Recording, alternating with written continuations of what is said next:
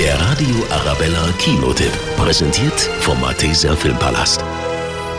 The Hateful Eight, wieder mal traditionell eine Splatterkomödie.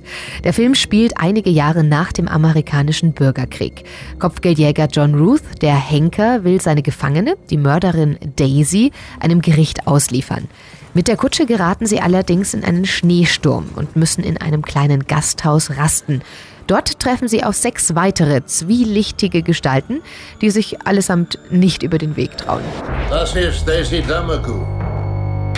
Ihr sucht tot oder lebendig wegen Mord. Und wenn die Sonne aufgeht, liefere ich die Frau ab, damit sie hängt. Gibt hier irgendjemand, der darauf scharf wäre, mich davon abzuhalten? Eine falsche Bewegung und ihr fangt euch eine Kugel ein. Keine Warnung, keine Frage. Eine Kugel. Mein Fazit: The Hateful Eight. Sehr schwarzer Humor und natürlich übertrieben viel Blut, aber eben genau das, was man von einem Tarantino erwartet und gewöhnt ist.